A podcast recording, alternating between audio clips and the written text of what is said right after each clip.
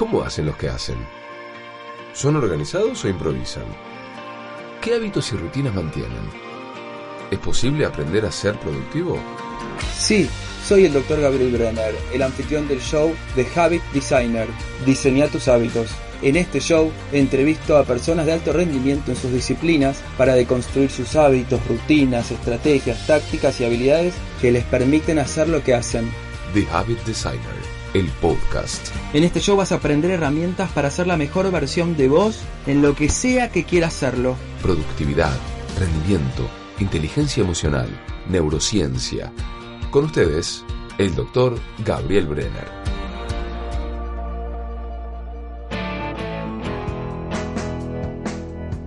El invitado de hoy es Leto Dugatkin.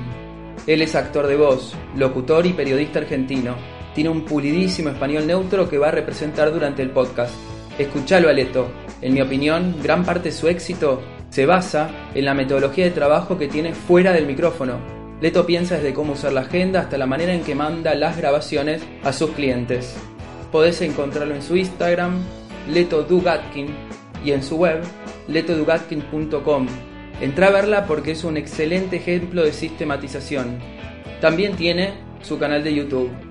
Espero que disfruten de este episodio. Lo disfruté mucho, yo también. Así que acá empieza la entrevista. Leto, gracias por venir. Bueno, muchas gracias a vos por la invitación. A mí también me, me gustó la idea y te felicito por la iniciativa. Es muy interesante. Gracias. Estamos empezando. Como cual- cualquier cosa, hay que practicar. En este primer experimento es un lujo tenerte a vos. Ya me ayuda que vos tengas esta experiencia para que podamos ir mejorando cómo, cómo funciona esto.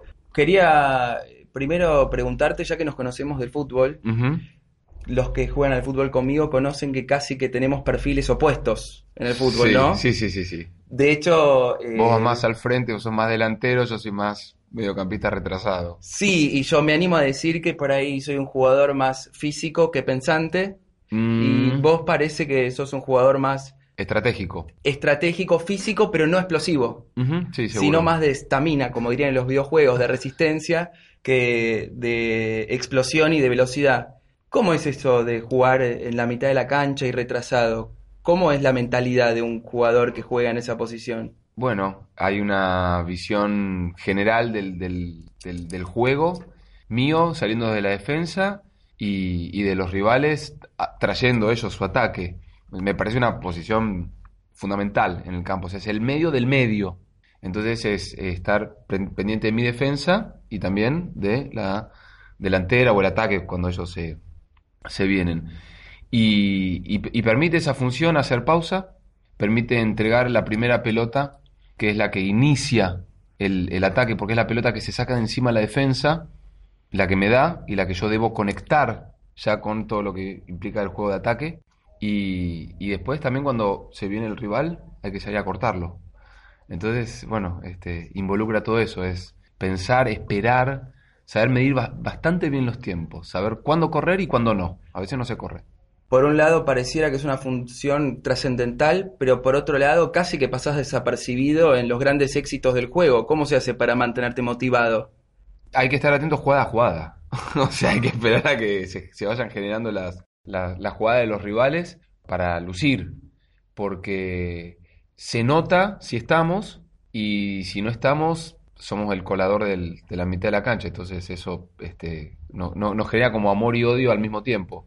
¿Y cómo se dio que empezaste a jugar en esa posición?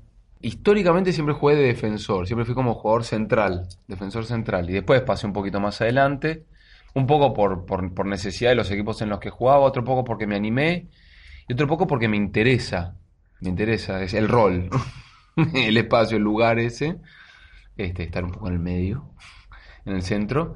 Y Vos decís que es una característica personal, es una característica que tiene que ver también con, con mi forma de, de ser. así como gestionar, gestionar, coordinar. estar en el medio, sí, sí, sí. No es solo pensar en el tiro por ahí, sino pensar en la complejidad del equipo entero. Sí, en, en- en- en- en entregar la pelota, en facilitarle el juego a los otros, en, en armar, en armar en el equipo, no en la individualidad. Sí. No, no- no en, no en hacer esa cosa, digo, Messi, Ánica, de recibir y, y definirla, sino todo lo contrario. Yo no, no, no, no estoy en, en ese plan. Y en eso de, me hace pensar, en eso de los castings, ¿también tenés que, o te sirve pensar todas las puntas?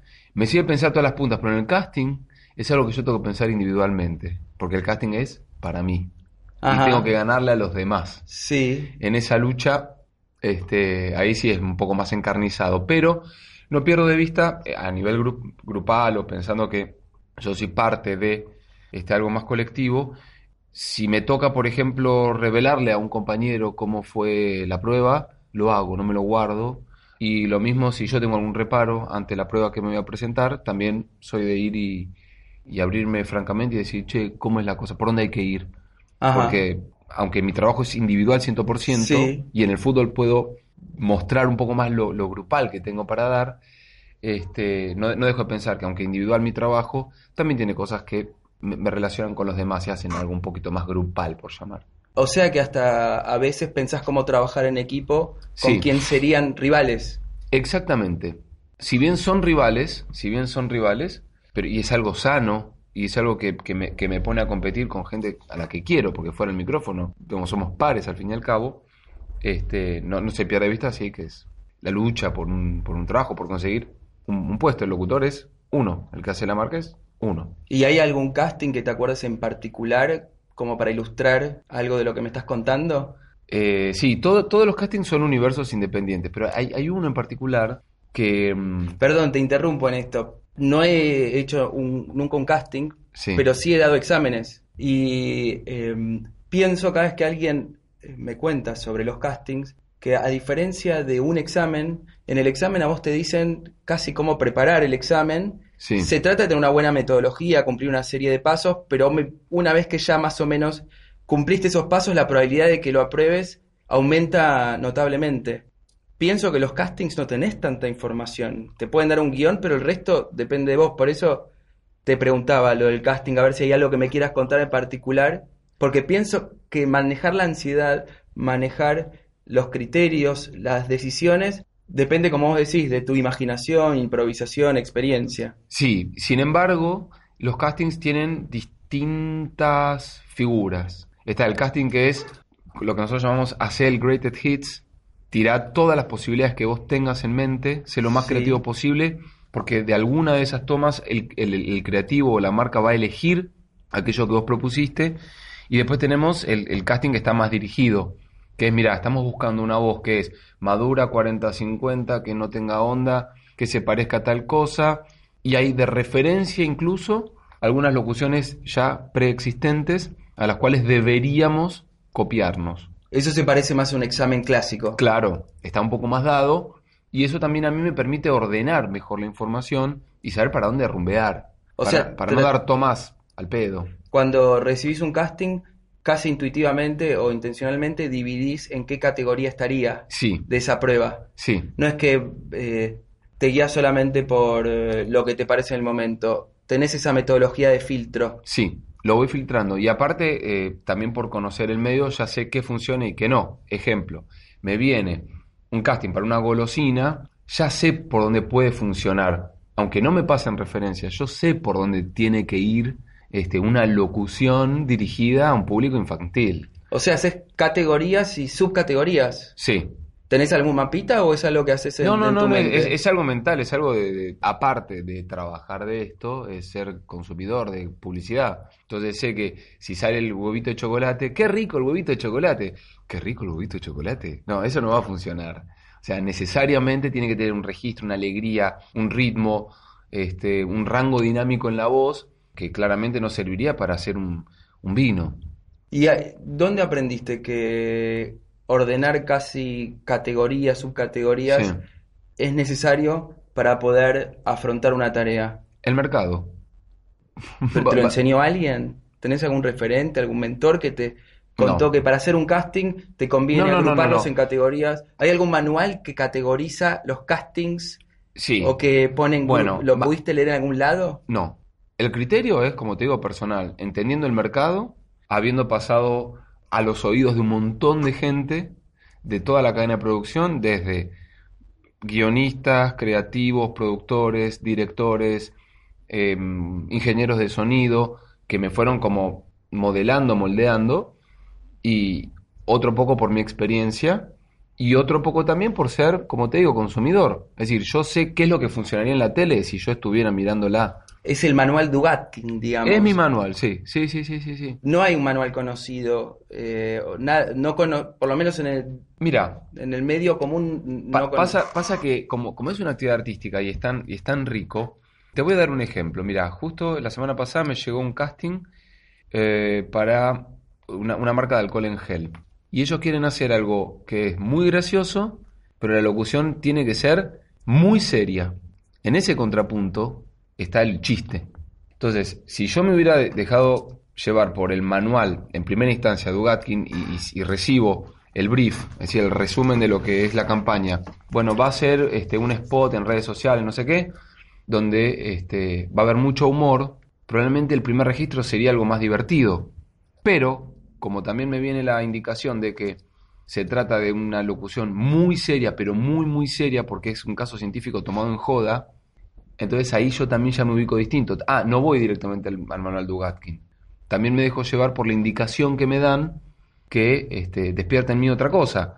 Por ejemplo, hacer algo científico o documental, que por default no lo habría hecho. O sea, me sirve también mucho el, lo que se llama brifeo o dirección de, de qué va la campaña. Cada una es un, es un universo. ¿Cómo- Me ibas a contar una anécdota acerca de alguna situación, puede ser frustrada. Te Sí. interrumpí yo. Bueno, en- dentro del universo castings eh, hay, hay uno que recuerdo que, que fue el, el que me permitió finalmente poder ser la voz de Disney Channel. Yo trabajé 14 años como la voz identificatoria del canal. Disney desembarcó en Argentina antes de tener la señal como estudio de grabación de voces, doblaje y voces originales. Entonces, Así empezó. Así empezó en Buenos Aires Mira, eh, como mm, segunda plaza de grabación, porque la primera es México, Buenos Aires se, se puso fuerte, pero o sea, era la vedette, en una época la vedette del canal de, o de Disney acá en Buenos Aires era eso. No hacían otra cosa. solamente hacíamos eso, sí, sí, sí, sí, sí. Los, los primeros pasitos que dio la multinacional acá en Buenos Aires fue a través del doblaje. Entonces, eh, bueno, entré al elenco, nosotros cuando hablamos de grupo de actores de voces, hablamos igual que teatro o, o tele, y bueno, venía laburando haciendo voces, dibujitos animados y, y otras series. Y sucedió que llegaba la señal finalmente, y había que hacer un casting para elegir al locutor. Me presenté. Ah, para el público, ¿a qué te referís con señal? Para los que no conocen exactamente Señal el canal, llegaba el Disney Channel. Ok. Llegaba el Disney Channel a Argentina. El lanzamiento. El lanzamiento. Había que encontrar un locutor. Entonces Disney dice, hagan un casting, por favor, con todos los talentos. A los actores de voces nos llaman talentos también, o VO Talent, para afuera. ¿Ok? VO Talent, Voice Over Talent. Ok. Entonces, este... eh, nos Talento de voz de doblaje, algo así Sí, sería. de vo- voiceover es, sí. No es te- este, específicamente de doblaje, pero aplica para locutores, para, para voces, para mm, teátricas. Sí, voice- voiceover sería arriba de la voz. Sí. O arriba de. Sí. Arriba de. Sí, la, La una voz voz, arriba. la voz, la voz, Ok. el, el talento de voz. ¿Qué edad tenías en ese momento? Y era año 2002, 2000, sí, 2002. 2002. Hace 17 Siete años. años, sí.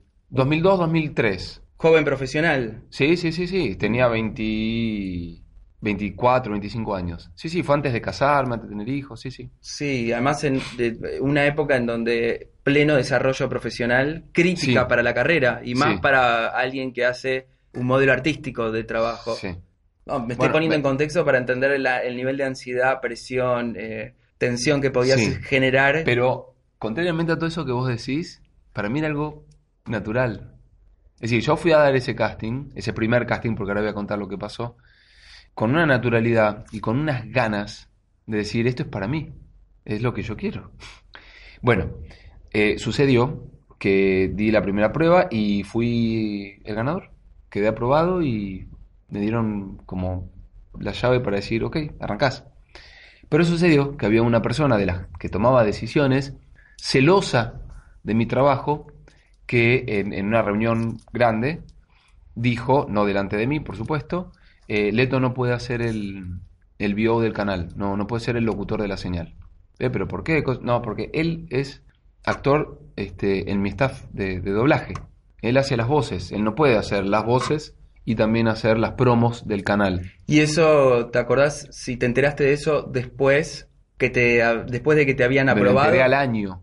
O sea, hubo un año que perdí, porque ahora sucedió, sucedió esto. Eligieron a otro, que había quedado, por ejemplo, segundo, y durante todo el año que trabajó ese colega, Sí. no les convencía a todos. Pero este tipo dijo, no, Leto no puede, no va a poder. O sea, durante un año, vos te- en realidad vos entraste. ¿Te avisaron que entraste? No. Ah, no te No- enteraste. no me lo avisaron. Esto me Porque estás al contando el año- inside information Sí. de lo que pasó después al Sí, año. al año, Pero bueno, no habías entrado, entonces. No. No. entraste, estuviste un año sin laburar. en Disney, habiendo ganado el casting, no me enteré que lo gané. Hubo alguien que me bajó el martillo, que dijo, no, no, aduciendo esto al, a un gran directorio, este muchacho no va a poder cumplir con el doblaje para Disney y con la grabación de promos para el canal de Disney. Mentira, falso.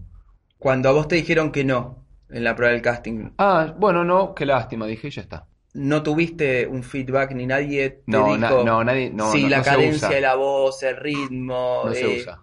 No se usa. Si es sí, bienvenido. Si es no, muy probablemente no me avisen y muy probablemente tampoco me expliquen por qué no funcionó. Entonces, al año, yo, ya está, ya fue, no fue lo de Disney, listo, ya pasó. Al año vuelven a abrir convocatoria. Se abre un nuevo casting para la señal de Disney Channel. Bueno, vamos de vuelta todos y nuevos y no sé qué. Y, vuelvo a ganar. Y ahí alguien me dice, mira, ya un, un, una tercera esfera, un editor, me dice, mira, sos el favorito, pero tal persona sigue diciendo que no podés, porque vos, como haces doblaje también para la empresa, no vas a poder cumplir con la agenda. Decime ya con quién hablo, dije. Voy ya. Qué difícil presentarte de nuevo a un casting del que no entraste y además no sabes por qué no entraste. Y sí, O sea, puede pasar que la sensación a la hora de presentarte sea algo desagradable ya antes de entrar al casting. Porque volvés a repetir una experiencia que fue negativa. y sí. Tenés un... ¿Qué doy? ¿Qué doy? ¿Qué, qué, qué hice mal? Si el año pasado ya hice esto y me fue mal. Estás haciendo algo cuando lo haces que no sabes si es exactamente lo que tenías que cambiar, si es que había que cambiar algo. Claro. Y encima estabas en una trampa porque vos no tenías que cambiar nada. Lo único que tenías que cambiar era una cuestión contextual que no se podía cambiar. Exactamente. Es como un profesor, de esos profesores, eh, en todos lados hay, que cuando estás rindiendo un examen te hacen un gesto negativo aun cuando estás haciendo las cosas bien, o te repreguntan algo si Sí. estás seguro aunque lo estés haciendo bien. te ponen a prueba dos veces y vos decís, eh, mm, o sea, te descoloca. Lo que tenía de positivo Disney es que como la mm, intención artística era que cada promo fuera un universo y tuviera su ritmo, su mood, ¿no? Su humor, su, su, su, su cosita. Porque no es lo mismo una señal, un- una, no una señal, un, un programa para niñas que para niños, que si es de superhéroes, que si es más naive. Había para pelar un abanico de posibilidades que yo sabía que ahí hacía la diferencia. Entonces podía ir a un registro abajo, un registro arriba, un registro gritado, eh, hacer un poco de personaje. Eso, eso tenía que gustar y fue lo que gustó y fue lo que me sostuvo también tantos años al aire. O sea que en ese tiempo, aún muy joven, 24, 25 Sí, sí. años, ya tenías la idea de que hay que presentarse a los castings y que aunque no entres una vez, igual valen presentarse una segunda vez Sí. y había que seguir intentándolo. Sí, seguro. ¿Y tenés algún por ahí recuerdo de lo más joven que se te ocurra de alguna conducta parecida, sé yo, en la adolescencia o en tu infancia, en donde ya tenías ese estilo, en donde eh, en situaciones en las que por ahí eh, habías salido rechazado o no habían resultado como vos creías, que igual lo seguías intentando? Sí, creo que al momento de hacer deporte. Por ejemplo, jugué, no sé, fútbol de salón y jugué al handball. Por ahí si iba la, la primera vez a los entrenamientos y eso no me sentía muy como de los buenos. Pero así todo, tenía mucho amor propio, mucha confianza en, en- en lo que hacía. En general es algo que me sucede. ¿A qué te referís con amor propio? Amor propio es decir, yo puedo. No me salió, voy a mejorar. Eh, ¿Dónde crees que aprendiste a pensar así? Yo puedo, no me salió, voy a mejorar. ¿Tenés alguien que te ha servido de ejemplo que nos quieras contar? Eh, el apoyo de mis padres. El apoyo de mis padres creo que es, es, es, es fundamental. Es decir, Ajá. todo, todo lo que yo quise hacer siempre fui apoyado y alentado. Incluso si no sale, seguir, volver a probar, no darme por vencido. No es lo que sé hacer, porque sé hacer tengo muchas habilidades. Yo sé hacer otras cosas. digo, considero que sé hacer asado, pero Sí. este, creo que es, es, es la forma en la que llevo adelante cualquier empresa. ¿Para vos tener ese estilo de pensamiento te sirve o pensás que es útil? Pensar yo puedo, lo voy a seguir intentando, me Sí, va a salir. pero, pero no es eh, la frustración. No trabajo sobre mi frustración. Uy, me fue mal. Bueno, pero yo puedo. Bueno, pero yo puedo. No, no, no. Es, eh, la frustración no existe. No existe la pre-frustración. No existe el prejuicio. ¿Entendés? Ejemplo, yo voy al casting de Disney. Es yo voy y lo gano. No Sí. No sé cómo me va a ir, pero no importa. Yo le voy a voy- no importa. No, no, está bien. No, no tengo chance, pero voy a poner huevo. No. Voy y pongo huevo. No está la instancia de son muchos. No, no, no, qué sé yo, me la juego. ¿No corres el riesgo quizás de pensar así, de no practicar lo suficiente por tener excesiva confianza? Supongo que alguien podría creer eso. Tengo excesiva confianza y doy todo lo que tengo y me voy contento por eso. Si después me va mal, me fue mal. Con los años también me curtían a no ponerme tan triste. Supongo que algunas personas con ese pensamiento podrían no practicar y no prepararse antes del casting pensando que Es un riesgo hermoso. Es maravilloso eso. Perdón, los castings no se suelen preparar mucho. Preparar. Mm. Uno recibe la indicación y va grabando, improvisando. Pero repito, es ir, laburar, dejar todo y después si hay algo que no funcionó, bueno, no, no, que no impacte tan fuerte ese no. y Y capitalizarlo para que funcione bien para otras oportunidades.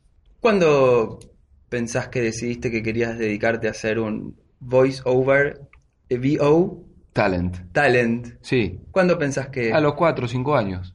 Así derecho. Mira, eh, esto hay registros sonoros, mis padres tienen guardado. Eh, Guerra de Malvinas, yo nací en el 78, en el 82. Grabaciones de. Por aquella época en Canal 7 se pasaban pedidos de, de víveres y de donaciones y de sangre, llamado a la solidaridad. Se solicita a la población sangre de cualquier grupo y factor, presentarse en ayunas y tal. Y, y mis padres tienen registro de eso, gra- grabado en cassette, obviamente, jugando yo a, a copiar cosas que ya vi en la tele. tenés familia de artistas? Sí, antecedente de, de- de bisabuelo, actor, músico, bisabuelo materno, bisabuelo paterno también, que era cantante, le gustaba cantar, amateur, pero, pero le gustaba cantar. Y después siempre jugué a la radio, siempre, de chico en casa.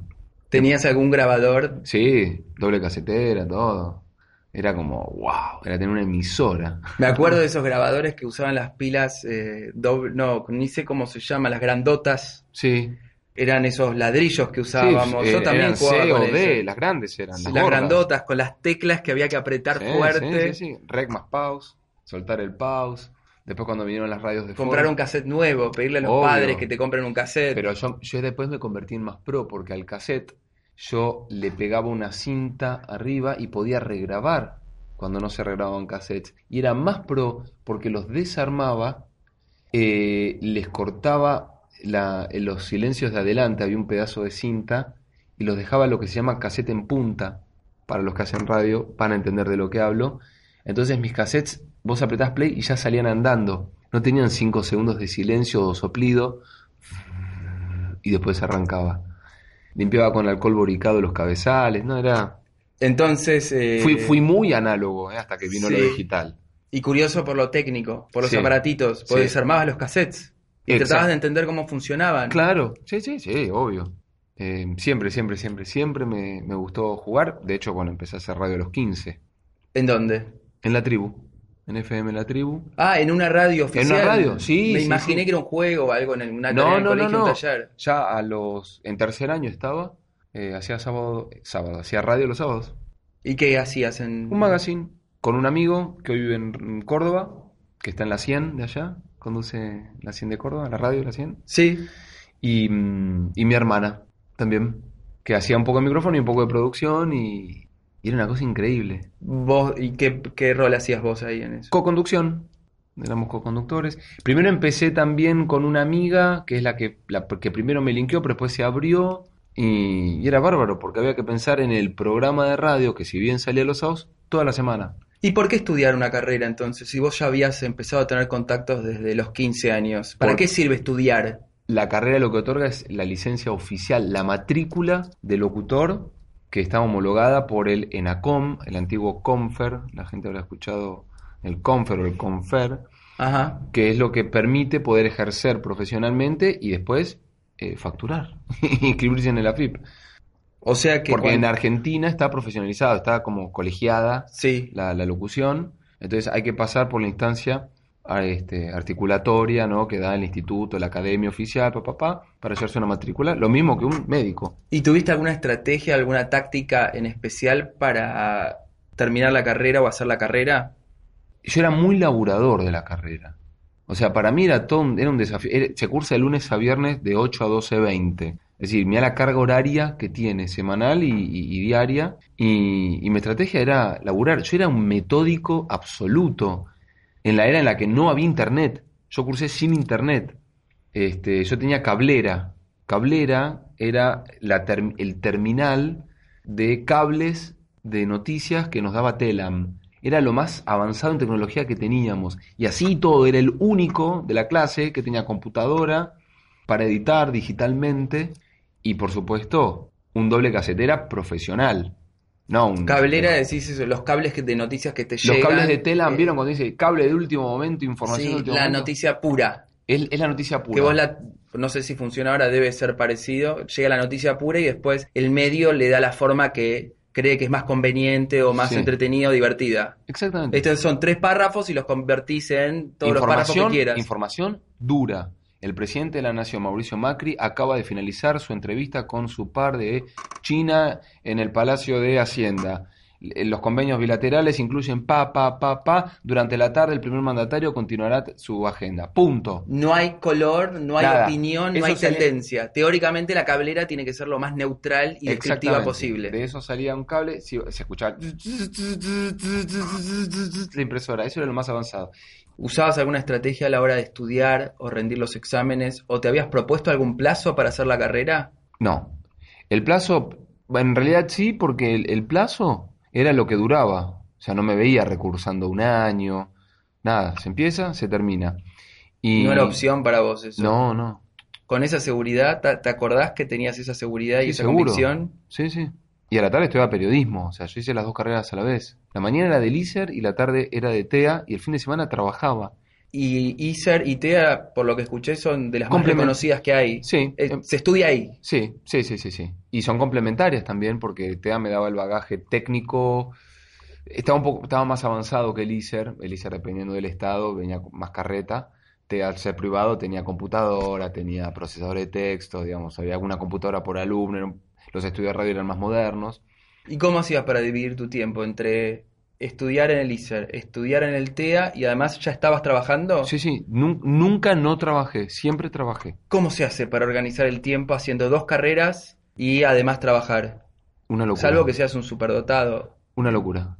Y eficiente. ¿Tenés alguna habilidad cognitiva o algún... No, nunca hice nada de IQ, no sé qué coeficiente, esas cosas, no. No, pero digo, ¿tenés alguna habilidad No, como ah, para retener más números que otras personas? No, o no, memoria textual, que lees algo y te lo acordás exactamente como lo leíste con leerlo una sola vez.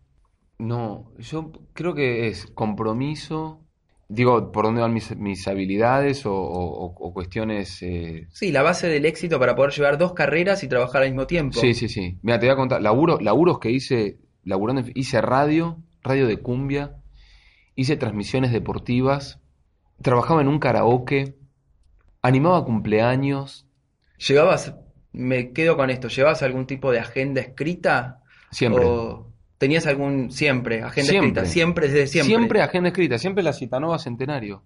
Gracias. Marca del colegio. Marca de colegio, pero digamos, intenté por Las chicas usaban en general, eran más... Por lo menos en mi, en el colegio, las que usaban las agendas las mujeres. eran más mujeres. No, yo la verdad nunca, nu- nunca, nunca me concebí sin, sin, sin tener al- algo que me organice y que me ponga en claro visualmente qué viene, qué hay que hacer y demás. Y aparte, se me digo porque me voy poniendo metas, metas micrometas. O sea, la- el día de hoy ya es- son metas. A tal horario tal, tal, tal, tal, tal, tal.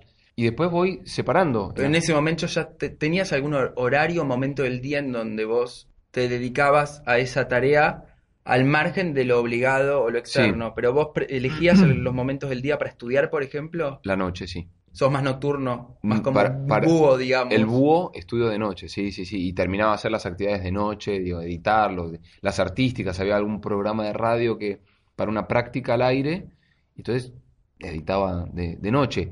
En general, el sanguchito de mediodía que tenía entre una carrera y otra, lo usaba para terminar los, los prácticos, los que eran manuales Ah, o, o- o de investigación y demás, pero sí era posible. ¿Y seguís teniendo este estilo de funcionar mejor de noche para ese tipo de tareas? Sí. ¿Y cómo te organizas y- y también sigo haciendo multitask, Pero ¿cómo te organizas hoy teniendo familia? Vos tenés tres hijos. ¿sí? Y, y cuando ellos se van a dormir, hago el turno noche, digamos. Perdón, interrumpo, no es menor. Tres hijos, una esposa, Sí, te gusta hacer deporte. sí.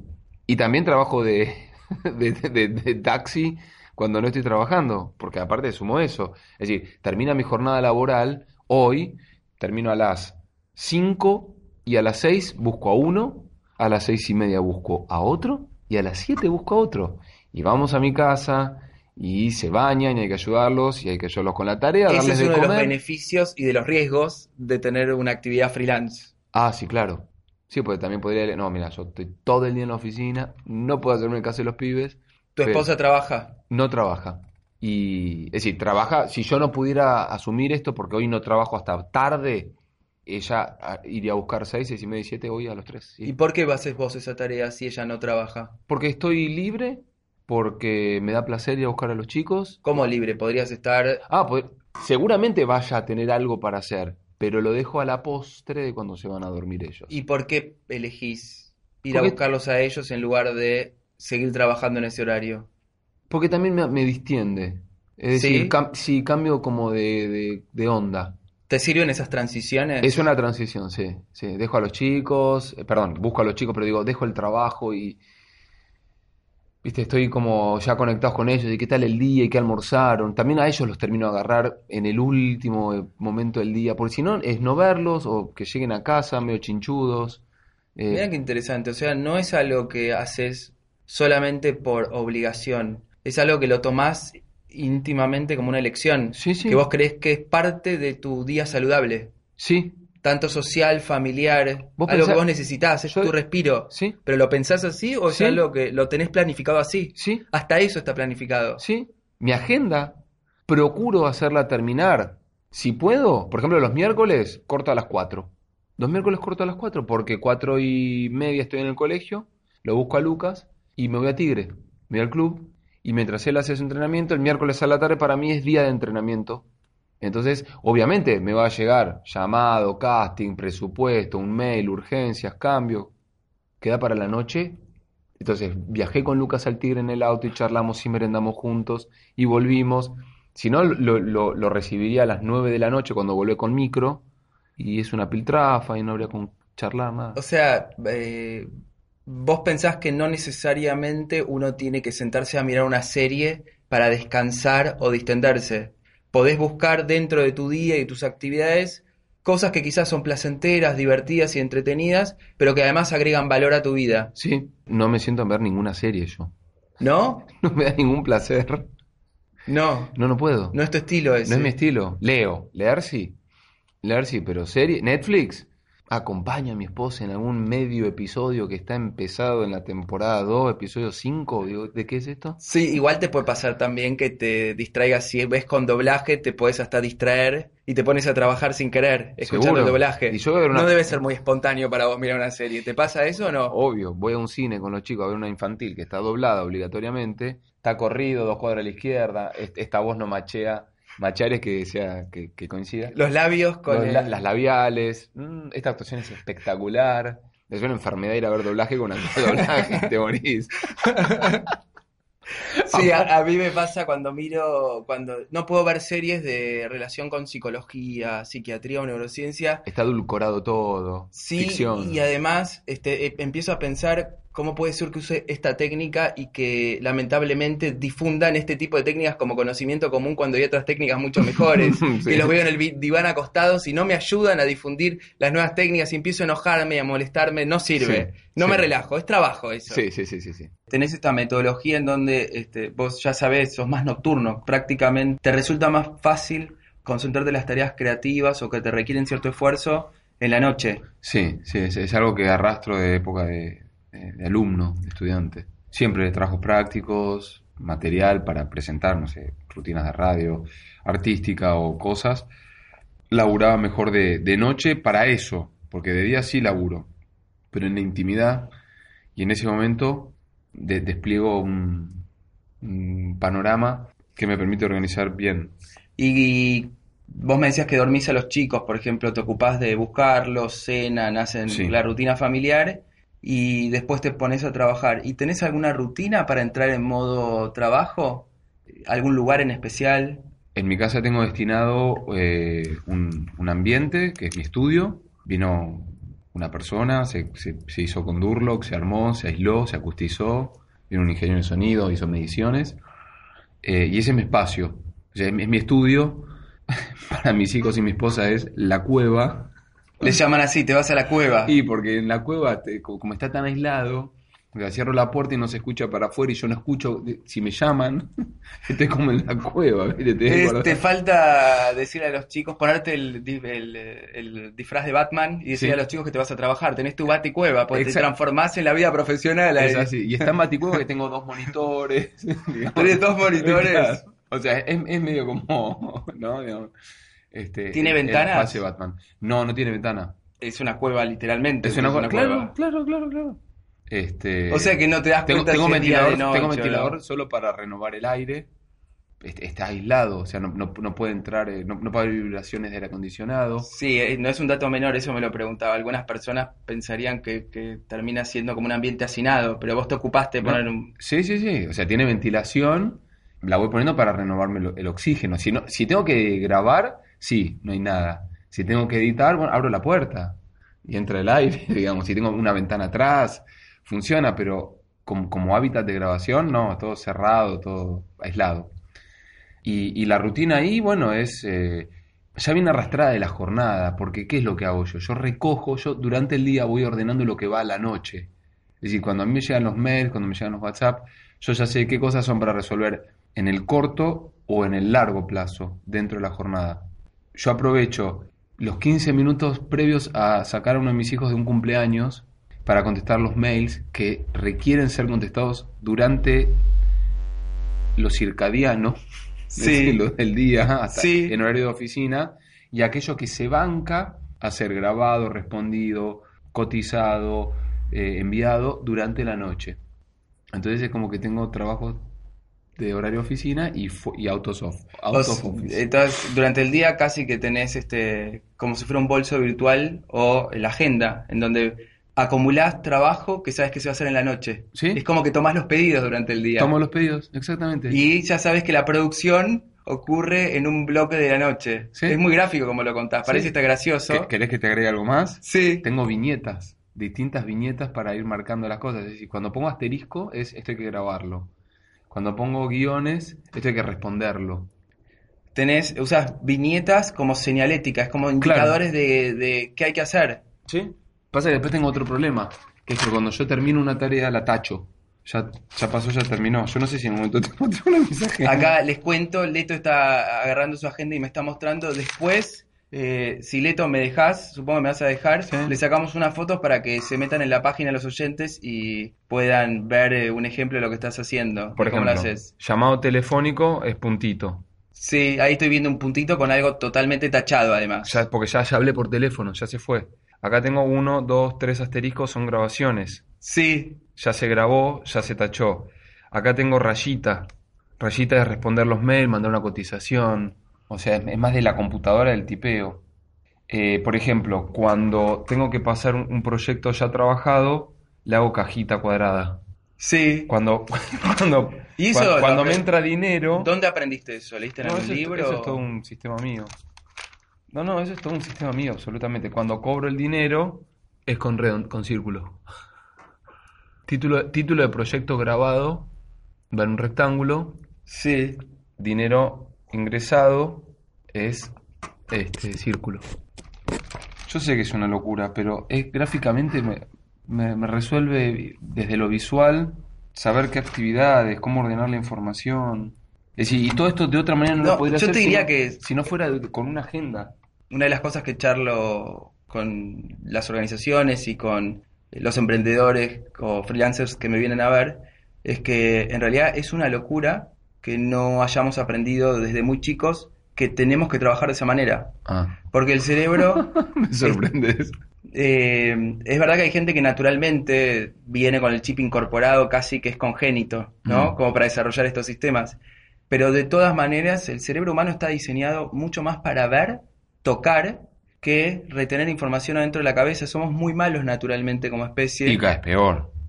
Está discutido eso, Ah, tendría ¿sí? que decirte, Ah. sí, cada vez peor. Lo que sí cada vez peor es que hay muchísimas interferencias en el entorno. Estamos continuamente con señales e incentivos para que nuestra conducta se ponga en acción en todos lados. Hasta ahora en el celular estás en el Waze y ves publicidad. Ah, sí.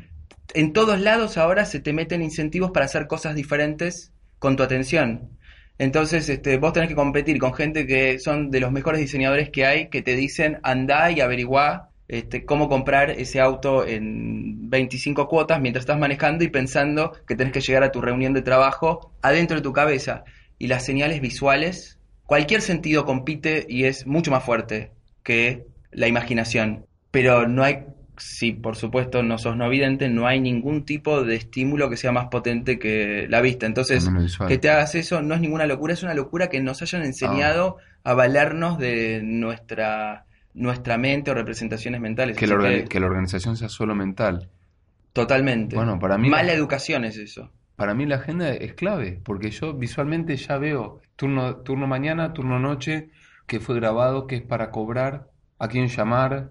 Es... No solo la agenda eh, es clave para que vos lo puedas hacer, sino además es clave porque estás eh, usando tu cerebro para lo que mejor puede hacer y para lo... el- tu cerebro es... Lo único que puede hacer adentro de tu cabeza es la parte creativa, la parte constructiva, estratégica. No hay papel, no hay audio, no hay Excel que pueda hacer la parte que tiene que ver con unir diferentes puntos e integrar información.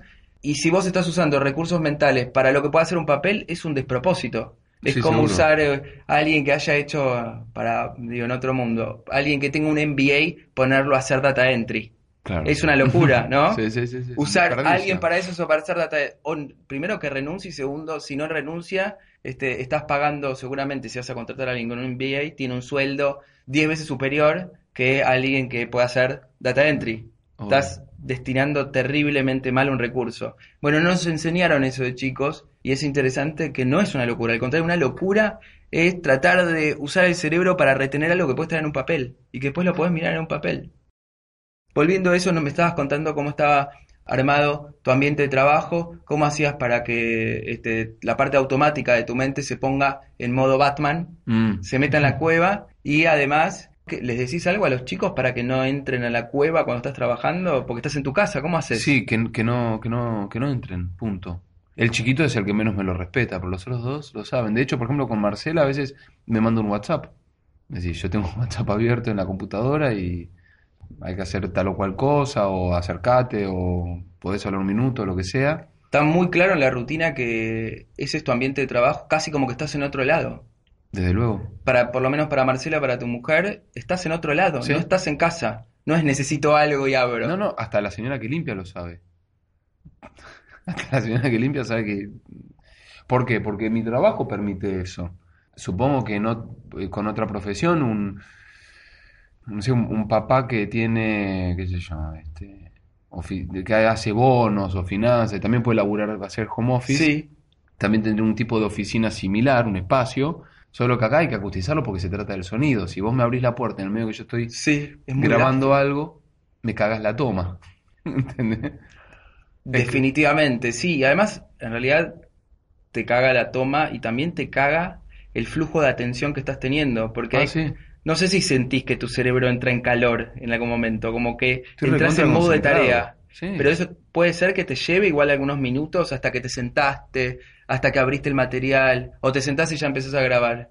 No, me siento, lo empiezo, a- lo, lo- lo leo, lo miro, miro siempre las referencias que me mandan, porque para cualquier trabajo a mí me mandan o una película, un, un spot o película eh, editada como una, un primer armado, o me mandan la banda de sonido, me mandan la música suelta, qué música va a tener el material, o yo mandé un casting previamente, me devuelven la toma elegida, o me mandan referencias de YouTube mías de grabaciones anteriores de trabajos, Sí. o me mandan referencias de YouTube de colegas o de voces. Sí. Mira, queremos que sea como Morgan Freeman en tal película, no sé qué. Me mandan el pedazo de Morgan Freeman. ¿Y lo mirás todo eso? Obvio. Porque Sagrado es eso. Todo lo que te estoy mencionando que es referencia es, es sagrado. Porque eso me encarrila para dónde hacer el, el- el laburo.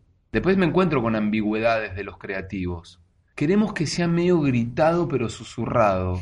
Uh, me estás, ma- me estás matando con, es- con esa paradoja. ¿Cómo es? Que sea serio, estabas contando antes. Que sea serio pero jodón. ¿Y, cómo hacemos? Entonces hay que ponerle palabras y, y muchas veces los tipos eh, hacen lo que pueden. Los que, los que, ahí hay ruido, eso es un problema del- de la persona que está al cargo. Así que haces, tu pre- haces un recorrido y respetás revisar el material. Siempre. No te... Sagrado. Pero digo, a algunas personas les puede pasar que se confíen en sus habilidades y experiencia y digan, ya lo sé, ya lo hice mil veces, ya sé cómo funciona, ¿para qué lo voy a mirar? No. ¿Por qué? Es de mal profesional hacer eso. Porque cada campaña es única, porque cada una tiene su identidad. Aun- Aunque yo sea un crack y pueda dar, eh, no sé, 15, cualquier cosa, tipo, 20 registros distintos para una campaña nueva, no sé, de Mercado Libre, yo tengo que prestar atención a lo que me está diciendo el creativo. Esta campaña apunta, es para, es para el Día de la Madre, es un tono, es así, pa, pa, pa, pa, pa, pa, o no. Mirá, no se está vendiendo nada, necesitamos golpear a la gente, 60% de descuento en todo lo que es el rubro perfumería, bien arriba, bien brillante. Bueno, Para vos no hay... me ahorra tomas. No existe la receta genérica como si fuera un libro de productividad que te dice, ah, no te puedes organizar, haz una lista de tareas. Para vos eso no funciona. No, es más, te, te voy a contar otro ejemplo. Por ejemplo, yo vengo grabando Macro. Macro, el, el- el- el- el mayorista, tu mejor aliado. Y, y- y- y Macro tiene momentos en el año. Tiene momentos en los que dice, loco, tenemos que sacar stock.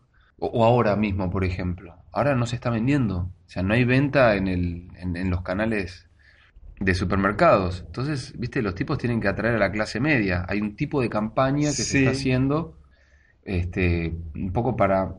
No, no está apuntado ni al, ni al comerciante de barrio y no está apuntado a la clase baja, que es donde uno podría suponer a donde más acuden los compradores de mayorista. Por eso hasta con, en una misma marca o en un mismo estilo de campaña. campaña va a variar. Va a variar el El registro con el, que yo me voy a, con, con el que yo me voy a dirigir. Para eso viene el creativo de la agencia. Mira, Necesitas saber la coyuntura para eso, el contexto. Claro. Eh, el año pasado era todo a los gritos. En Supermayorista Macro tenemos, la- tenemos las mejores ofertas. Ah, tú era 2,89 y además de 6 cuotas sin interés. Ahora es, vos sabés que está complicado. Por eso te esperamos con los brazos abiertos para que puedas comparar, para que puedas comprar. Es decir, si yo fuera en piloto automático, como mencionabas, para Macro, bueno, sería estar al- no, gritando como en todos los fines de semana Carrefour. ¿No? 3 por 2 en pañales y 70 por... Y no. Y cada tanto Carrefour también tiene campañas que se calma. Sí. Este, cuando hace las de Black Friday. Bueno, Vos sos al, al mismo tiempo, eh, le das feedback al creativo a veces y le decís qué le recomendarías para sí, esto. sí. Y muchas veces, ¿sabes qué? Mi, mi formación periodística y de ser un amante del buen uso de la lengua, corrijo redacción. Cada vez escribe peor en lo general y me tocan creativos cada vez más jovencitos, o por lo menos que la, la brecha generacional de ya los doble en edad a muchos, que escriben mal. El sujeto verbo predicado, el uso de los tiempos verbales. Entonces yo- Delicado darles fe- eh, ese feedback. Pero me escuchan, me escuchan con mucha atención y respeto, ¿eh? ah, Sí, lo hace- sí. pero vos lo debes hacer con cierto cuidado, diplomacia. Lo, lo hago con cuidado, sí, sí. Me, me pasó, por ejemplo, la semana pasada había trencito de verbos. Para que puedas, este, a- no me acuerdo, puedas saber comparar. para, para que haya algo que no funciona. Entonces doy las alternativas. Sí. Y Bueno, tá- estábamos ahí en... eh, me estabas contando la secuencia, eh, que cada necesitas una secuencia de una preparación de la tarea que no te puedes sentar directamente a grabar, que haces la revisión del material Sí. y que quizás en mi idea eso también ayuda a que tu cerebro entre en ese modo y en esa se, se active la zona que necesitas que se active Sí. para poder hacer esa grabación y para poder hacer esas pruebas y para poder entender cómo está funcionando. Algunos llaman metacognición, cuando uno está al mismo tiempo evaluando lo que está haciendo Mm. o está preparándose y es consciente de que se está preparando porque conoce cómo funciona y cuál es la preparación que funciona. Y vos sabés que eso también funciona mejor a la noche. Entonces en todo eso haces esos pasos y te quería preguntar, hablando de los diferentes tonos, las diferentes cadencias o ritmos, como se le puedan llamar, Registros, registros, actuaciones, ¿cómo haces para practicar? Si es que practicás. No, no, no practico, no. ¿No? No. Yo me, me, me ciño a lo que es este. Me ciño es la mezcla de Messi y Ronaldinho. me ciño a. Porque esto, esto, esto más le compete al doblaje. Eh, yo lo que hago es, eh, también, como antes hablaba, sagrado, la indicación del creativo es sagrada la referencia de un personaje que está ya grabado en inglés, que nosotros llamamos a eso el original o la referencia, y, y- y lo copio. Entonces, ajustarse, tomar como sagrado lo que es por auricular, tener el, el- audio original, me ayuda a, a no tener que practicar o ensayarlo antes, sino estar evaluando y, y mi, y mi momento, para no ir y mandarme de una, por ejemplo en el doblaje, es escuchar, escuchar el inglés, la línea, la línea de diálogo, cómo fue dada, la marco, la pausa en el guion, eso es mi escucha cero. La escucha uno ya es con ensayo, ya voy yo probando, me, me- me voy haciendo plástico y elástico cómo me queda esa línea y en la tercera pasada ya empiezo a grabar y probablemente la toma esa toma uno que ya sería buena por ahí no es la, la que queda hay dos tres cuatro hasta que el director dice es esta Entonces, ensayar y Sí. hacer esa secuencia no es una manera de practicar. sí ¿Eso lo haces solo? sí pero ok yo entendí como practicar como si estuviera en el auto previo a llegar al estudio si hago alguna preparación no eso no No, no, yo hablo como en el fútbol. sí Estás por tener un partido o estás... ah este, eso sí Como entrenar, la parte Entonces, del sí, entrenamiento. pero porque ya- lo tuyo es una habilidad bien motora, podríamos decir. Si bien tenés la parte estratégica, táctica, también eh, no se trata de patear una pelota, sino que se trata de cómo lo hablas, lo decís. Sí, ok, está perfecto. En el, en el- mundo publicitario, eso lo hago cuando llego al estudio, escucho al creativo y puedo llegar a ensayar el texto. Pero tampoco lo ensayo tanto, porque eso también envicia. Y eso también eh, estandariza y no me deja cierto margen de improvisación o de que mientras estoy leyendo le subo la coma o bajo en el cierre o acelero determinada palabra. Porque me empiezo como a intoxicar. Pasar demasiado por la misma línea ya me lo, me lo robotiza, me lo estandariza. Entonces eh, leo, veo si hay alguna palabra difícil, calculo dónde puedo llegar a hacer una parada, pero ya está, no le ¿Lo decís en voz alta? No, En, en el publicidad no. no, no, no, no. Pero no. en algún momento entrenaste, ahora por ahí tenés la habilidad muy desarrollada y en algún momento sí lo entrenaste o no. Sí. ¿Cómo eh, hiciste para aprender a cómo llegar al nivel de automatización que tenés ahora que cuando llegás lo puedes hacer sin leerlo en voz alta y hacer una prueba anterior? ¿Cómo, cómo no llegaste sé, a ese nivel? Lo imagino. Pero en algún momento no te sentaste y probaste y probaste diferentes voces. ¿No tuviste una etapa de... Sí, eso fue cuando tuve formación académica. Después de profesional o recibido, puede ser que hubiera ido a, a castings, a- pero no, no, no, no lo tengo como internalizado como registro de estar ahí pendiente en ensayar mucho cómo lo voy a decir. ¿No es como un cantante en tu caso entonces? No. No necesitan, No, no, no, necesitas no, ensayo. Es, es una caída libre, no sé, es como el trampolín, es un, dos, tres y voy. Y lo digo una vez, dos veces, porque también eso enriquece la sesión de grabación, puede sorprenderlo al, al creativo. Me ha pasado que hay cosas que terminan quedando porque fueron propuestas que, que he hecho yo al micrófono y que van. En el doblaje sí, como es tan preciso y tiene que calzar con los labios, con la sincronía, con la actuación, con, con un tempo, con, con un impulso de respuesta a un compañero que ya grabó su línea. Ahí sí necesito automatizarlo y, y clavarlo, ¿me entendés? Ahora entendí, es algo así como si uno es más un deporte muy individual. Si vas a grabar un, no sé si se dice jingle o eh, una Un voz comercial. un comercial. El, el jingle es, es la canción. Ah, es la Es canción. el leitmotiv. Entonces, si vas a grabar un comercial, Una bajada, una locución. es una locución, es una tarea súper individual, Sí. en donde no tenés que enlazar con un plan muy firme y muy estricto de todo un equipo y además de otras personas que están trabajando. En cambio, acá sí es una tarea muy de equipo, un doblaje. Sí, Y tenés que enlazar bien el equipo como si Sí, fuera sí. un deporte grupal. exactamente. Y por eso tienen que, tenés que trabajar y practicar para estar bien coordinado con todo el equipo. Por no eso- podés entonar. No. Por eso se mira en silencio, por eso se ensaya, se marca y se graba una, dos, tres, diez, treinta veces hasta que el director dice, esta es la línea, ahí calzó. Es como una pieza de rompecabezas que tiene que calzar justo. La publicidad es mucho más laxa. Igual te quiero decir, mira que laburé con creativos de todas las agencias. ¿Sabes cuántos me me hicieron, eh, o por lo menos me, me han pedido con los que tuve que laburar, que ahora estoy pensando, así como tan al molde como en el doblaje en todos estos años? Uno solo.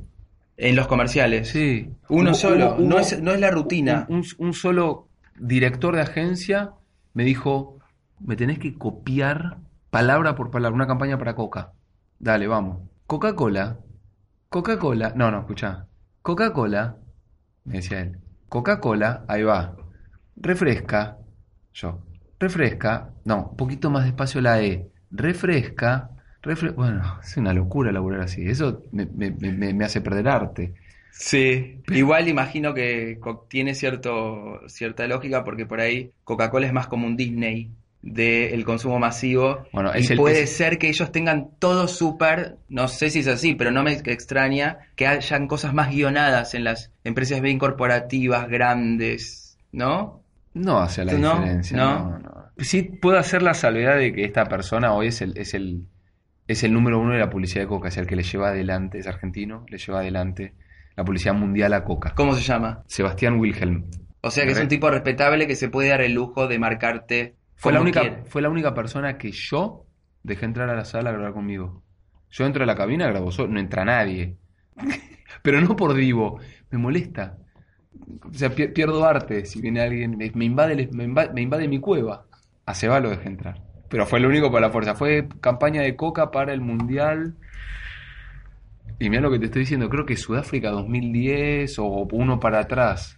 El Alemania 2006 habrá sido. Mirá qué interesante. Y ahora sí. grabamos la semana pasada, ya, ya previendo Coca-Cola para Navidad de este año.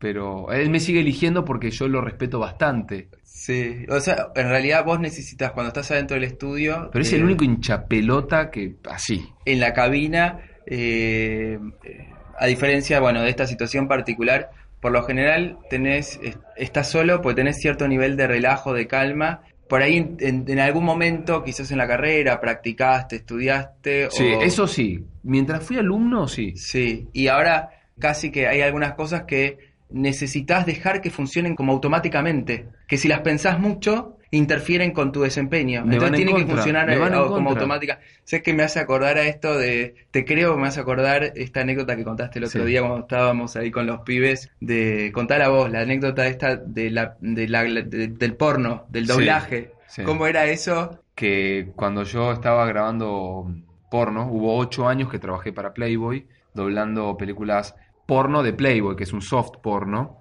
que tiene, un, tiene un- una- unas reglas distintas Sí, del- sí, del hard porno. sí, sí, me imagino, las conocemos las reglas, sí. Hay cosas que no se pueden ver. Claro, hay cosas que no se, no se pueden mostrar. Sí. Bueno, nosotros teníamos este, es- eh, escenas que son de, de coitos de por ahí 40 o 50 minutos, que la pareja en el editado de Playboy, porque eso está editado, obviamente, la pareja no estuvo 40 o 50 minutos teniendo relaciones, se- Sí. se estiran y se repiten las tomas, Sí. Eh, pero el, el actor de doblaje tiene que estar acompañando los gemidos y las acciones, y, y nos pasaba a estar en, en horario de mediodía, y de pronto del control me, me interrumpía el talkback mientras yo estaba... ah, mm, mm, En el tollback, que es el, el, botoncito. talkback es la cucaracha o el auricular por el audio interno que manejamos con el director. Que me decían, bueno, Leto, vamos a pedir empanadas. ¿Te pedimos? ¡Ah! ¡Ah! ah". Eso era así. sí. O, ¡ah, sí! ¡Sí! Entonces bueno, entonces, te, te- escuchame, ¿te pedimos dos? No. no. ¿Tres? ¡Sí! ¡Sí! No es cierto, Bueno, así lo hacías, en serio, Sí, era un truco sí, sí, clave que te... Aprovechaba yo el off, por ahí no se le veía la cara al actor se veía el plano corto de las partes, ¿no? Sí. Entonces, este, decía, bueno, va, va de carne. Ah, sí, sí, carne. Una, no, no, no, no. dos, ah, mm, sí, viste. Les bueno, cuento que Leto, mientras hace estos gestos, está actuando la Ah, sí, situación. lógicamente. Está vestido y todo, pero lo está actuando la situación. No Lo viene- hace- no eso es algo que a, que a veces este, cuando hace eso, el Por, por doblaje. supuesto. ¿Sí? ¿Haces el movimiento gestual cuando.? Por supuesto. ¿Por qué? Trabajo parado. No puedo trabajar sentado yo. Eh, tra- trabajar sentado me confina, me confina, me pone un fin, Sí. me limita y no me deja de interpretar. Mi trabajo podrá ser de la voz, pero participa todo el cuerpo. Todo el cuerpo participa. Si estás haciendo un doblaje de un personaje que está de pronto enojado, levantando Sí. la voz y gritando, tus gestos también lo hacen. Por supuesto. Haceme 100%. algo, a ver, haceme un ejemplo de enojado. Y pod- podría estar levantando la mano. Ahí Pero no es solamente el, puño que me lleva. Sí, lo, lo- así eso que estás haciendo el gesto ahí. Por Lo pones en el cuerpo, todo el cuerpo 100%. cambia. Sí, sí, sí. Estaría pifiando si yo te dijera la locución es estrictamente de la voz. O sea, es, es un combo actoral. Bueno, sí, podría ser si fuera, bueno, lectura de noticias en un informativo, que también requiere del cuerpo. Porque uno diría, este, Racing se coronó campeón. Él, ¿no? ya, ya al decirlo, estoy levantando este, el Automático, para el levantó, levantó la mano eh, cuando estaba haciendo Porque, eso. por ejemplo, yo gráficamente hago esta idea. Racing gritó campeón. El conjunto de Avellaneda se coronó ayer por de Chacho Coudet, no sé qué, empató uno a uno. Es, es, es, es- es un apoyo que existe del cuerpo hacia la voz. Leto, te voy a preguntar ahora algunas preguntitas. Van a ser un poco Mm. descolgadas. Ay, ay, ay. Así como un ping-pong, ¿no? Adelante. Sacás vos. Cuando pensás en la palabra exitoso, ¿cuál es la primera persona que se te aparece en mente? Eh, ay, qué difícil. Bueno, ¿puedo pecar de egocéntrico? Yo creo que soy ego- eh, egocéntrico. Sí, eso sí, sí, eso no hay duda. No lo vamos a recortar eso, ¿eh? Yo creo que soy exitoso. ¿Vos crees que cuando Sí. pensás en alguien exitoso, pensás en vos? Sí, pero e- exitoso en, en- en términos de haber, haber conseguido algo que yo creo que tenía como este, innato y, y que me permitió ubicarme, de, de- de haber podido conseguir un lugar en una industria. ¿Qué criterios usás para definirte como exitoso? ¿Cómo definís éxito entonces? El éxito es ser perseverante, haber eh, escalado, es decir, haber empezado con eh, objetivos más pequeños y abarcar proyectos más grandes, haber conocido personas para mí de mi admiración, haber tenido la posibilidad de trabajar con gente que es realmente muy respetada. Obviamente no, no estoy hablando de pares o, o colegas, sino de directores o productores o de agencias o en medios tradicionales que dije, me encantaría. Todavía me falta uno. Hay uno que... No, ¿Quién? no- no. Telefe. Telefe. Que si bien hice off para un programa el año pasado, yo quiero ser el locutor de ese canal. ¿Por qué? Porque me encanta, porque es un sueño desde que soy chico, porque imité a los locutores desde que tengo uso de ¿Pero razón. Telefe tiene alguna particularidad o idiosincrasia respecto a la locución? Sí, hay una manera de, de- de locución de Telefe que es algo internalizado, que está como en la piel. ¿no? O sea, Este lunes llega Susana, va por ahí, que siempre me gustó imitarlo, que me parece que es un registro que puedo dar muy bien. ¿Y cuál es la diferencia con, ponele, América? Por América. No sé, tienen como, tienen como otra locución, otra forma, pero no, no hay otro canal que me de aire que me gustaría laburar que, que no sea Telefe. Vale, a mí eh, voy a decir algo muy inespecífico, pero las sensaciones que son como familiar y buenos. El Ah, locutor es un tipo ser. bueno, amigable. Ah, sí, sí, sí. No, como que es el estilo Telefe. Por lo menos me da eso, pero, Eh, bueno, sí, la- los, los canales tienen eso pensado, obvio. Eh, pero no sé por qué Telefe pero, pero, pero no, pero no tanto por, por el discurso que tiene el, el medio, digamos, como, como imagen. Es como puesto de trabajo o como lugar a, a donde quisiera llegar. Pero me parece que el, el éxito se mide ahí, que, que se vea compensado también en, en- en- en el dinero, en, en saber que para determinados proyectos me han elegido y se, me, han, me han pagado lo, lo que, lo que pedí, que tampoco es como, ah, bueno, no soy Darín, Pero digo, en, en, en mi rubro, también para determinados proyectos, sí, hubo que hacer acuerdos. o el hecho de haber eh, quedado elegido en castings, castings clave en la vida, de haber asumido distintos laburos, eso me parece que, que me da para pensar en que, bueno, sí, lo mío es exitoso. Entonces, para, para vos, este, ser exitoso tiene que ver con proponerse objetivos, ser perseverante y poder lograrlos. Y que Sí. los resultados ¿Y estén tener con el- qué? ¿Y tener con qué? Porque Por- tam- hay que tener sí, con bueno, qué. por eso, que No- se no- note- No, creo que es culo. que no haya llegado, que no sea aleatorio, que no sea casualidad, sino que haya un trabajo previo en pro de ese resultado. Sí, Para vos eso tiene que ver con el éxito. definitivamente, sí. Y igual te quiero pedir de nuevo que me hagas el esfuerzo. Haceme el esfuerzo, dale. Pensá en alguien que, no por yo. lo que sea, que no seas vos.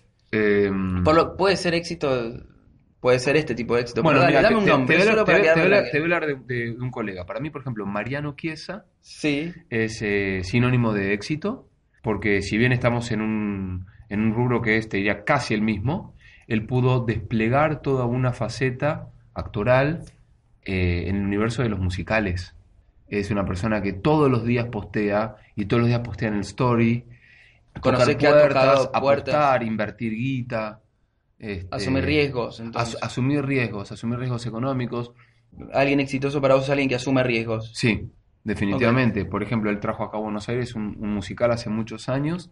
Fue a Nueva York y, digamos, no sé en qué contexto, y si con otros socios o si lo hizo solo Ah, o qué. mira, Y se trajo un musical al Paseo de la Plaza, directo. Lo protagonizó, armó el casting, hizo el protagónico, fue a la prensa a manejarlo. Y hoy es un tipo que está recontra posicionado. Este, más allá de que graba publicidad y hace voces y qué sé yo, pero ya pertenece a otro universo que es el del teatro y el musical. parece que no sos tan egocéntrico entonces.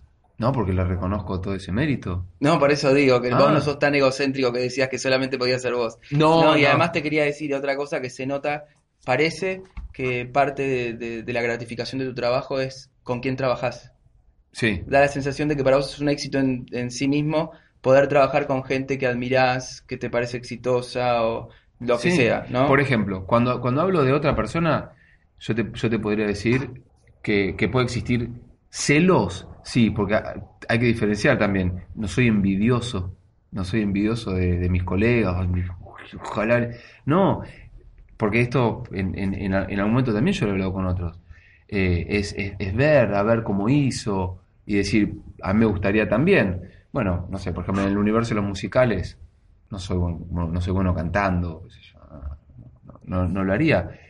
Pero, pero sí, por ahí, este, tomar esas eh, ot- otras cuestiones. Sos curioso, lista, en lugar de, enojarte, en vez de no mirar, porque cuando uno, en realidad, naturalmente, cuando uno siente envidia, siente amenaza.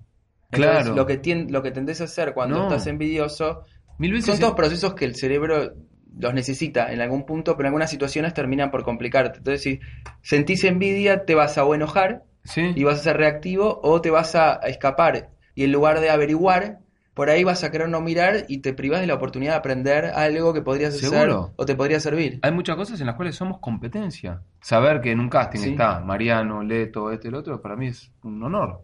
Bueno, y, y pasando, hablando de, de las cosas como socialmente correctas, te quería preguntar algo socialmente casi incorrecto. A ver. ¿Hay algo en particular que vos crees que otras personas, en lo que vos crees, que otras personas creen que es una locura? Eh, sí, por ejemplo, pla- planificar cosas que son realmente al pedo.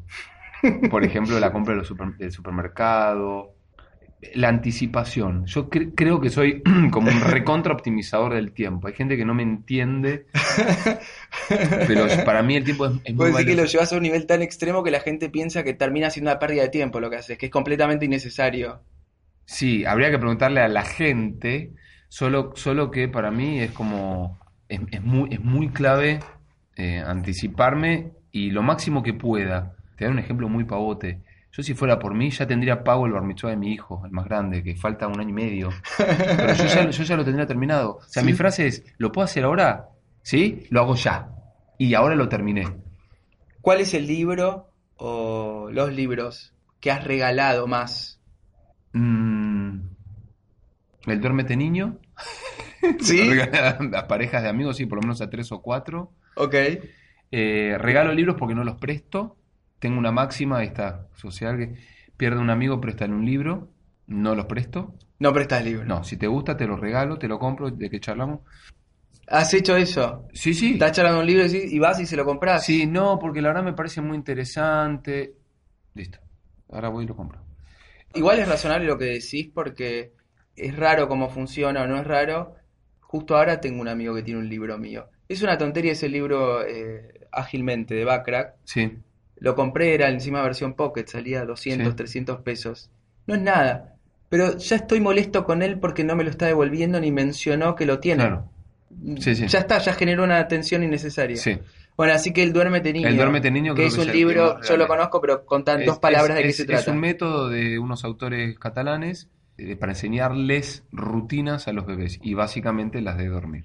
¿Y por qué para vos es un libro importante para que tengan algunos padres? Porque hay un flagelo que sucede en cualquier casa de padres y sobre todo primerizos, que es que el, que el hijo duerma a la noche y que pueda, digamos, como para alguien estandarizado como yo, tener eh, la, la rutina del sueño, así como le enseñamos a los chicos de la rutina de la comida, de bañarse, de jugar, de guardar. Ok. ¿Algún otro libro? sueño. Que haya regalado mucho. No, he, he regalado de todo. En, en general lo que hago es más a medida, ¿eh? Más a medida de acuerdo con el, el regalado. ¿Y algún libro Le- que puedas recomendar? Eh, Mala Leche, que lo, lo leí hace un par de meses, de Soledad Barruti. Eh, es una gran investigación alrededor de, de la industria de los alimentos en nuestro país.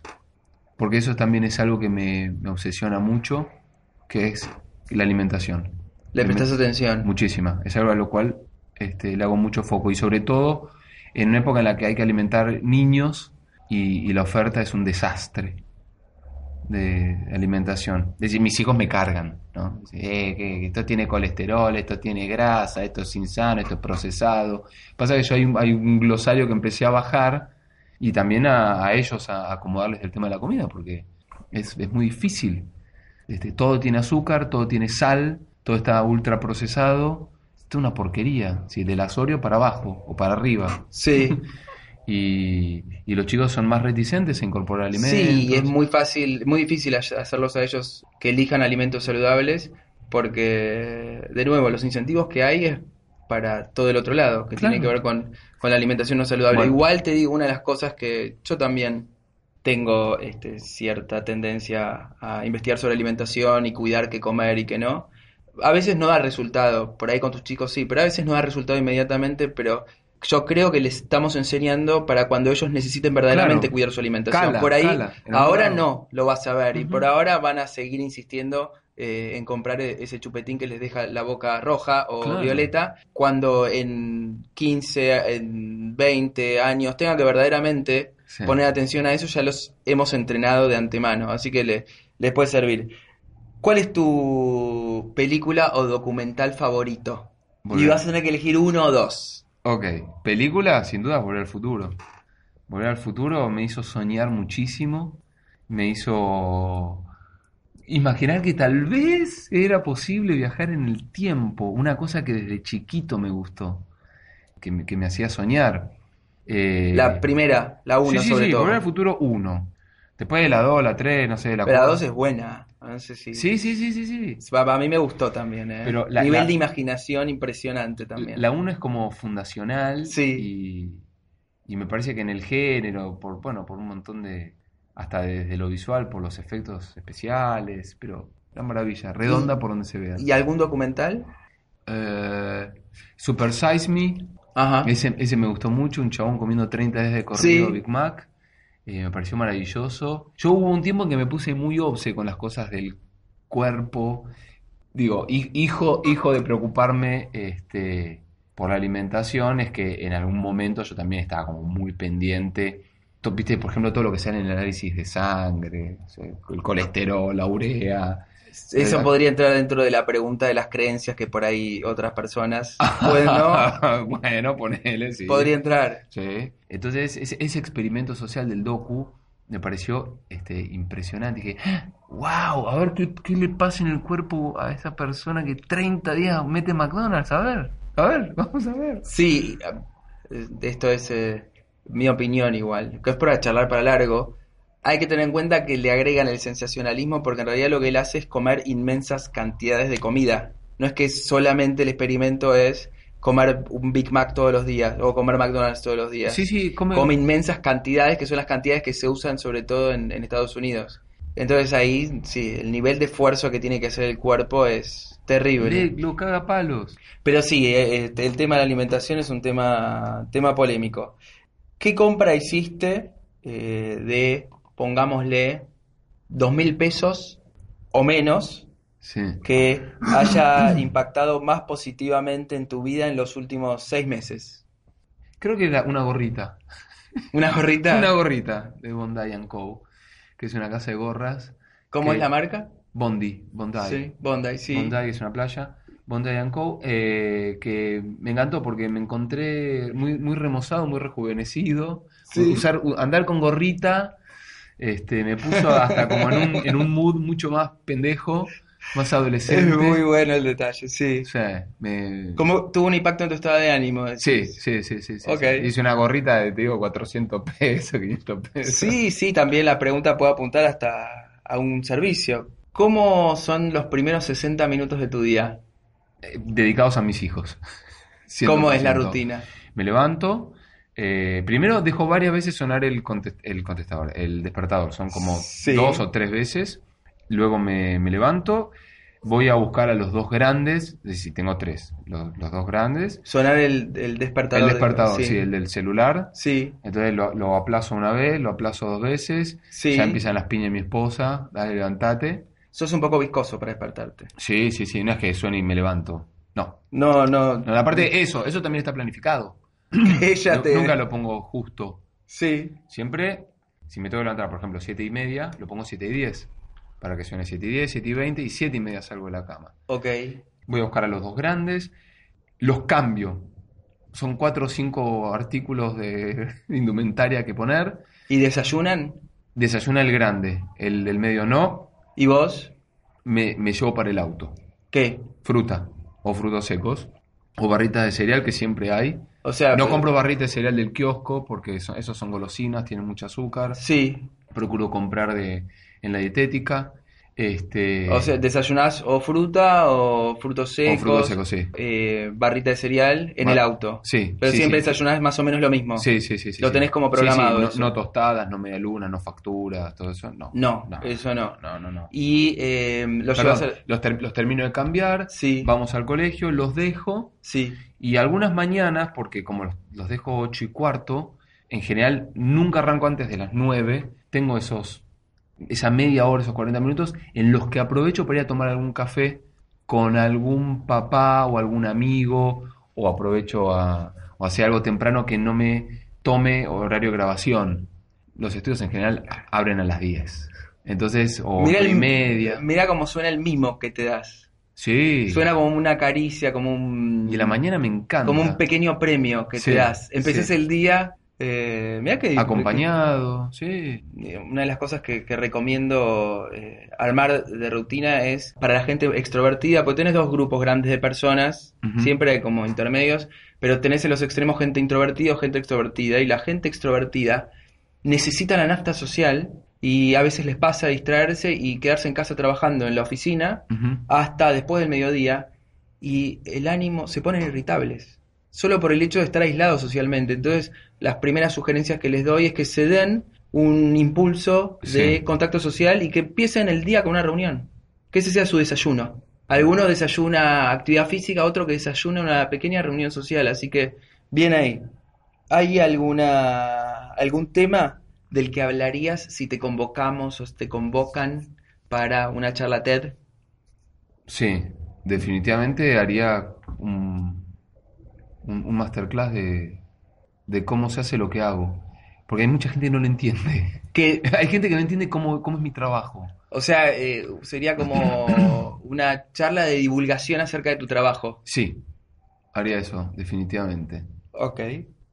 Bueno, Leto, contame eh, en qué estás ahora. Como siempre, eh, multiproyectos. Estoy ahora muy metido con audiolibros.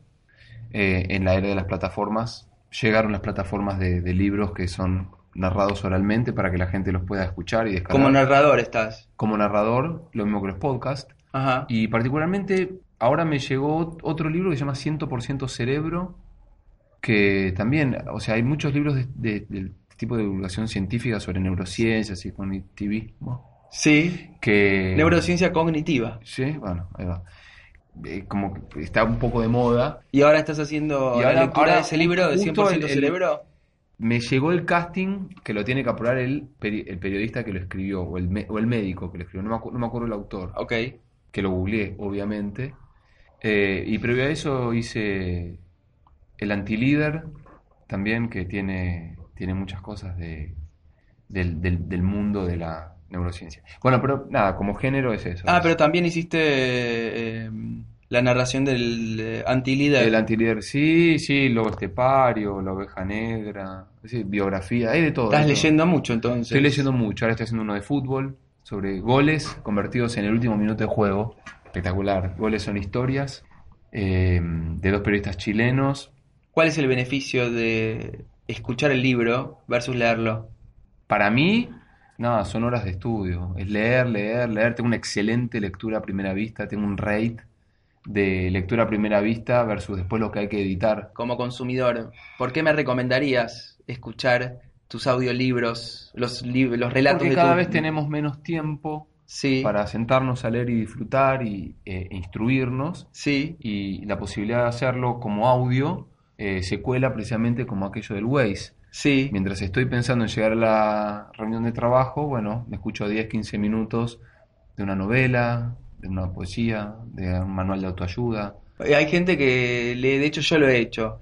Eh, a veces puedes hacer lectura acelerada porque si está muy bien Ah, eh, leído el libro, acelerás, o 1.5, entonces te lees un libro de forma casi acelerada mientras estás esperando en el tráfico. ¿Y hay alguna particularidad que vos le das a las lecturas que haces? Sí, no, no, no frenar en el medio en la frase.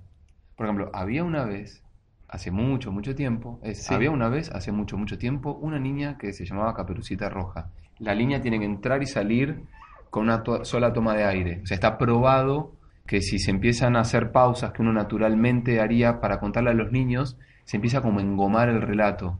Engomar es, se pone denso, ¿viste? Se hace pesado. Ah, que a veces me he puesto impaciente con algún Sí. audiolibro y para vos un factor, no me doy cuenta, pero un factor puede ser que el lector esté haciendo pausas. Sí, sí, mu- muchas pausas ya se empieza a, a aburrir, empieza a aburrir. Entonces, este, si querés este, audiolibros efectivos que mantengan tu atención, Sí, leto audio. por ejemplo.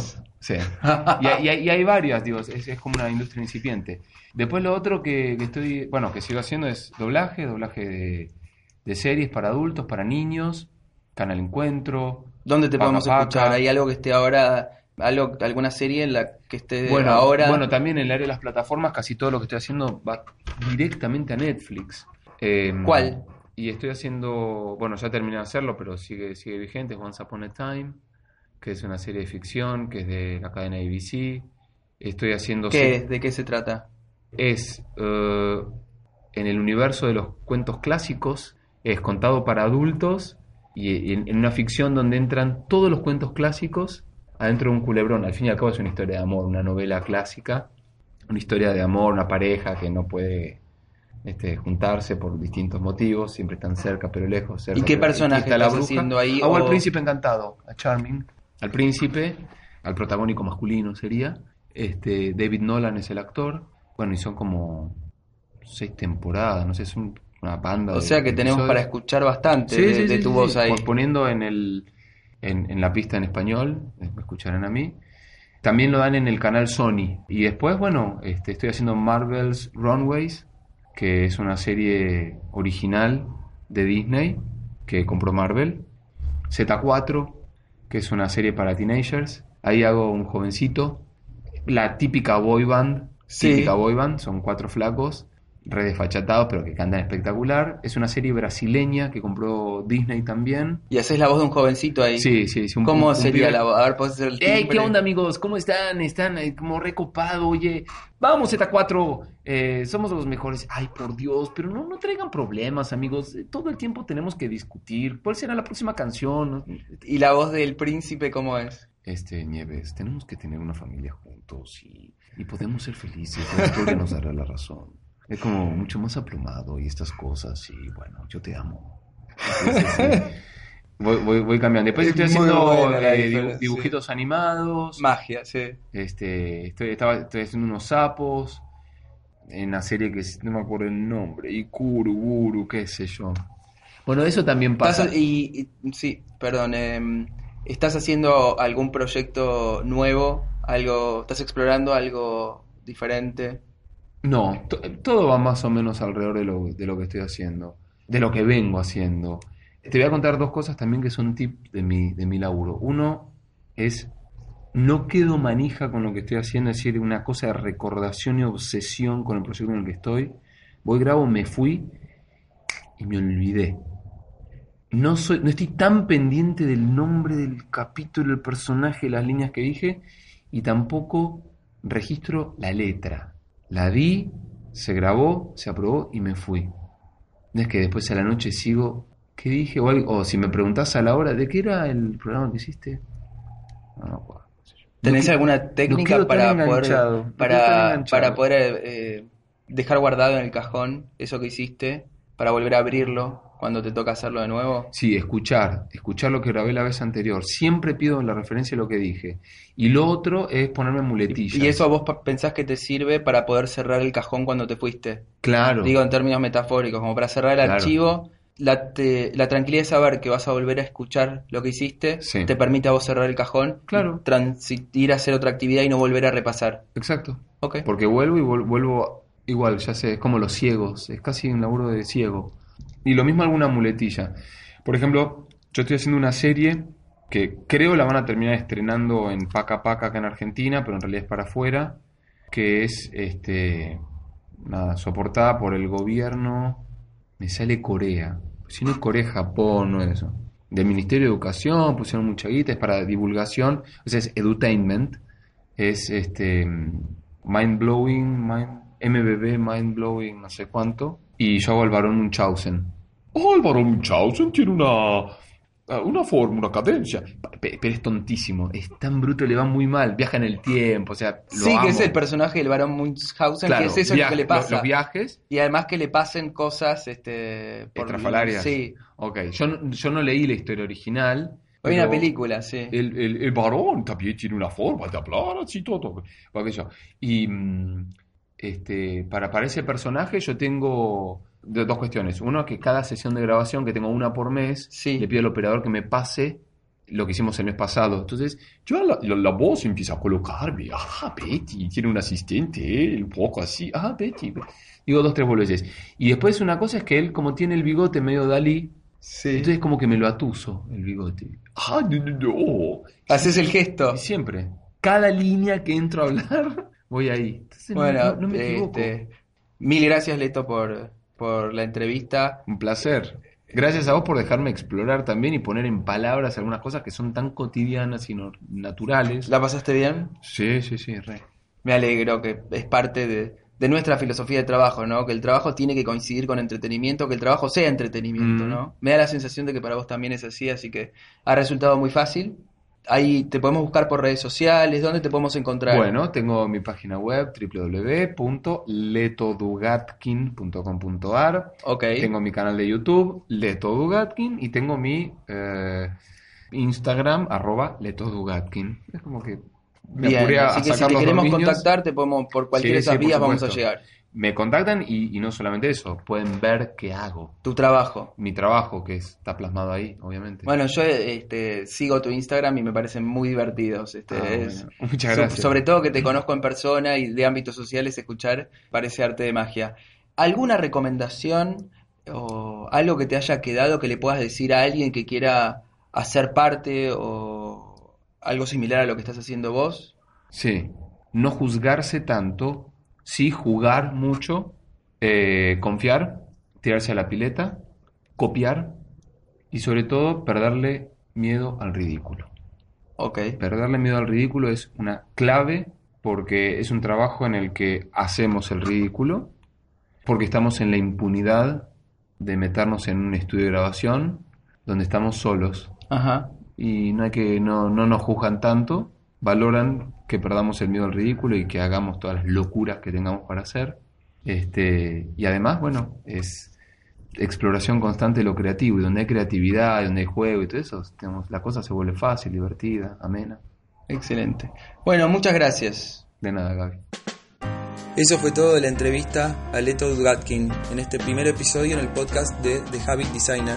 Estamos felices de haber completado nuestro primer paso.